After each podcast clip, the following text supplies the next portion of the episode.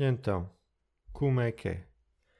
Como é que é essa vida? Vocês clicam assim play, nem visam um gajo, o gajo está aqui distraído a ver se o áudio está a, bater, tá a soar bem, se eu estou a ouvir nos fones, se, se o meu frigorífico está a fazer barulho suficiente para vocês ouvirem ou se dá para passar despercebido e vocês tal, play. Pá, não se faz. Achei de mau tom e digo já que não se faz. Então, como é que é? Como é que vai essa vida de marinheiros do interior? Pá, eu estou a sentir que 75% dos episódios começam comigo a dizer E então? Pá.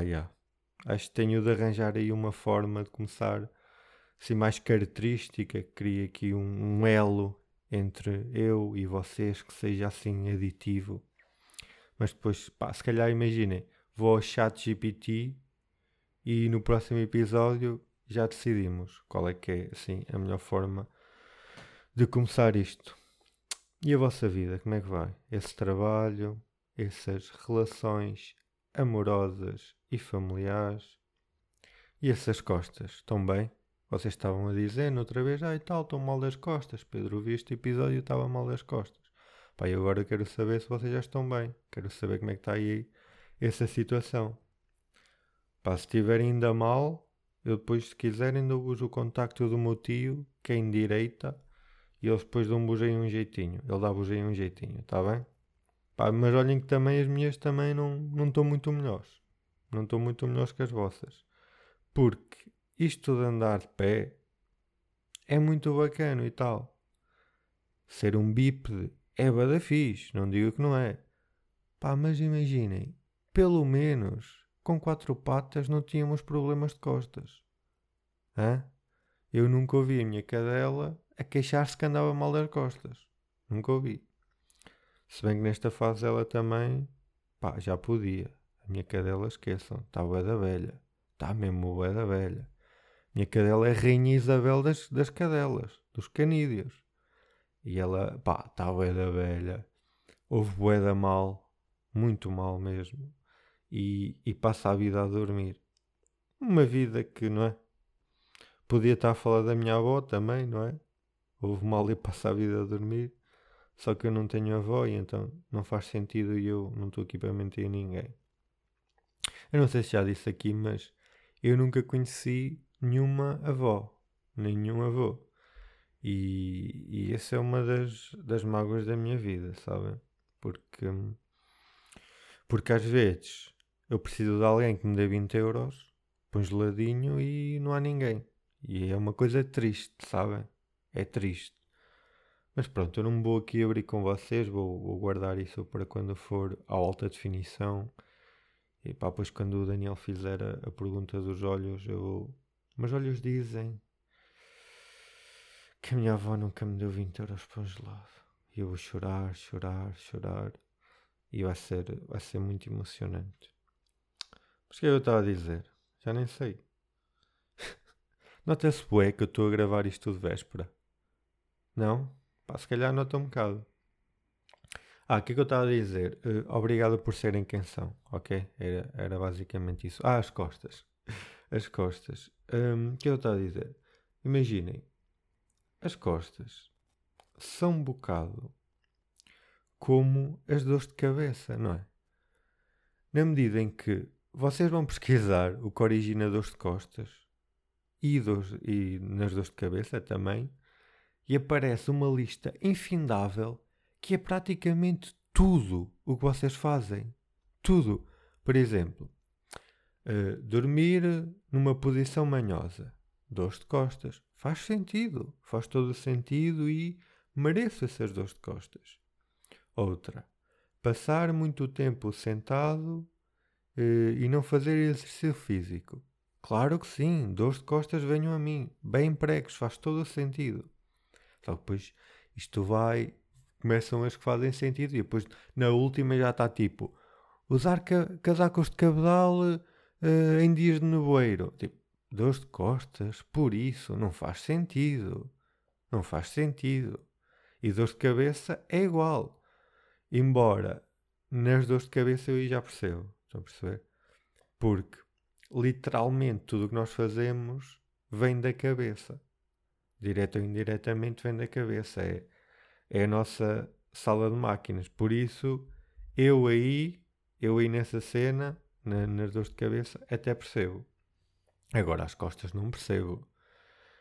E, e as costas fazem parte de um grupo restrito uh, de coisas que funcionam melhor à pancada do que.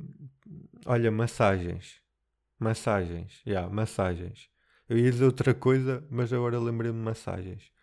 Massagens também é. Massagens é levar pancada numa marquise. E a verdade é que funciona. Depois do efeito durido, pá, mas funciona. Imaginem. Outra coisa que fica melhor. Imaginem, se calhar, aqueles gajos. Estou a dizer bem, imaginem, não estou foda-se. Odeiam pôr essa muleta, pá. Odeiam. Odeiam, pá. Mas olhem, é o que é. Eh, o uh, que eu estou a dizer? Ah, se calhar, aqueles gajos bartolos que acham que resolvem tudo à pancada até têm ali uma linha de pensamento. Não é? Se calhar não é agredir por maldade. É para depois ficares melhor, depois do efeito durido. Se calhar são boas pessoas, afinal. Eu pensava que eram só jagunços, mas afinal, quando alguém vos disser, oh, falamos lá fora. E eu, sim, sim, falamos, companheiro. Ouvi dizer tens umas mãozinhas de fada, ui, ui. Basicamente é combater ódio com óleos essenciais. Pá, não digo que não é uma boa estratégia, porque é. Outra cena, que era o que eu estava a pensar há um bocado, que funcionam melhor à pancada, é aquelas televisões antigas, quando falhavam. Imaginem, está comprovado que davam melhor. Aliás, aquilo era a tecnologia da altura para, verificar se o espectador estava a dormir. Imagina, vocês estavam a ver lá, foda-se, eu estou-me a odiar por dizer tantas vezes, imagina, mas eu não vou cortar nada disto, olhem. Não vou cortar, já sabem que eu não corto nada, vai como está. Vai como está. Se entrar agora aqui um gangue de pessoas e, e começarem-me a bater, e depois eu acordo, passado meia hora, com meio assim consciente e digo, ei, pá, tenho que acabar o podcast que sai amanhã. Não vou cortar a parte em que eu estive aqui a levar pancada. não vou acabar. O que eu estava a dizer? Uh, vocês estão a ver, não é? Vocês estão a ver aquela televisão das antigas. Aquilo deixava de dar, né? Se as pessoas estivessem a ver, batiam na televisão e continuava a dar. Aquilo era o, a, o continuar a ver da, da Netflix da altura. Se não estivessem a ver, aquilo ficava só em estático, não desligava as televisões, como hoje em dia, se vocês não estiverem a ver, aquilo desliga. Ainda não havia essa cena, pá, era uma tecnologia muito no início, temos de compreender que hoje a tecnologia evoluiu muito mais.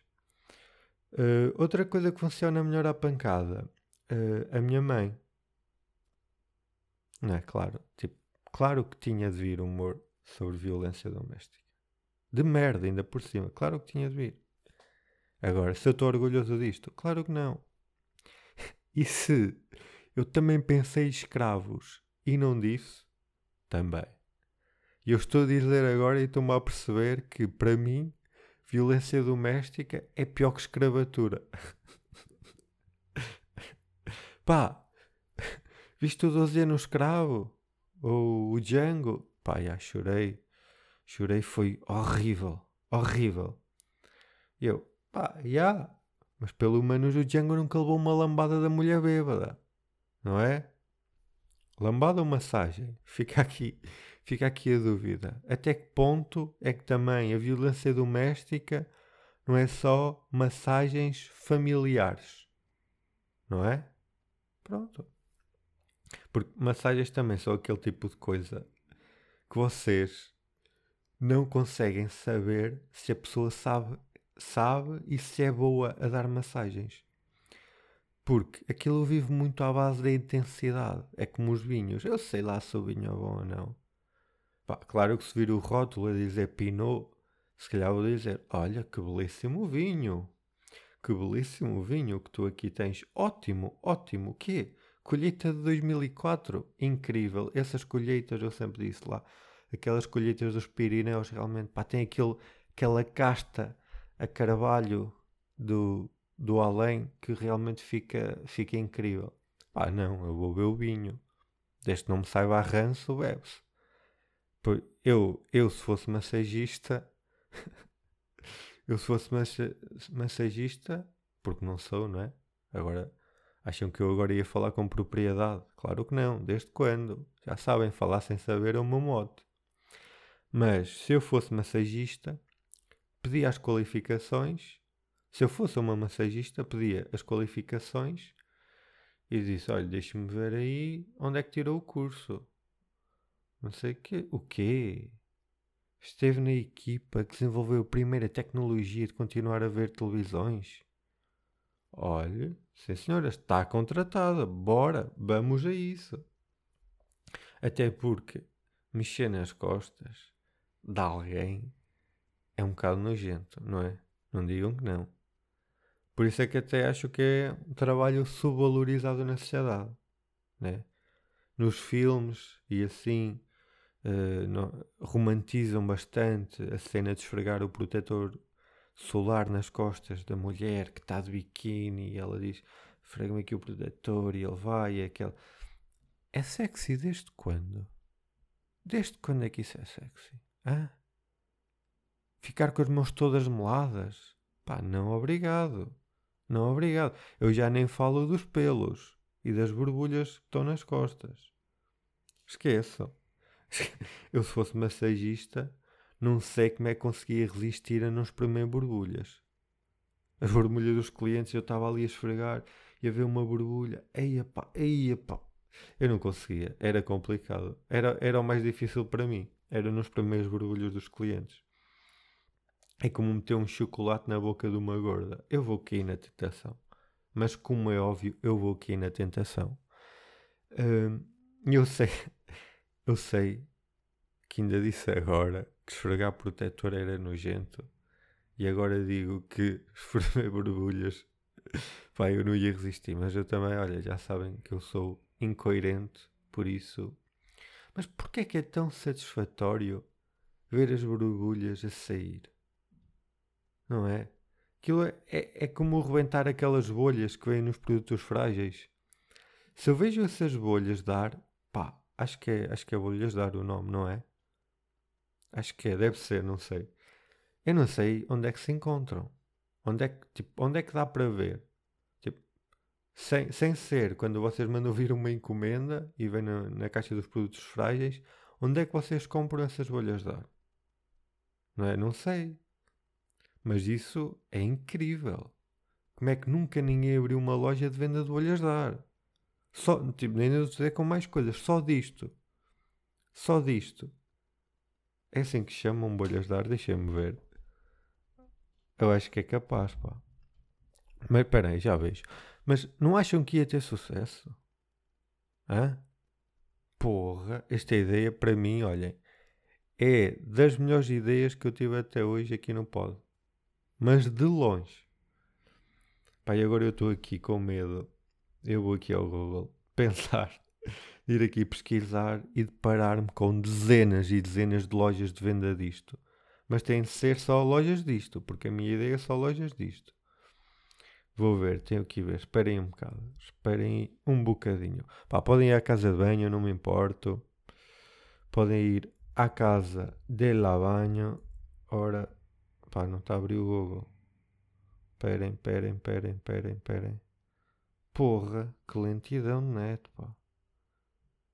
Que lentidão. Ah, ok. Deixa-me ver. Bolhas dar loja. Uh, não está a aparecer nada.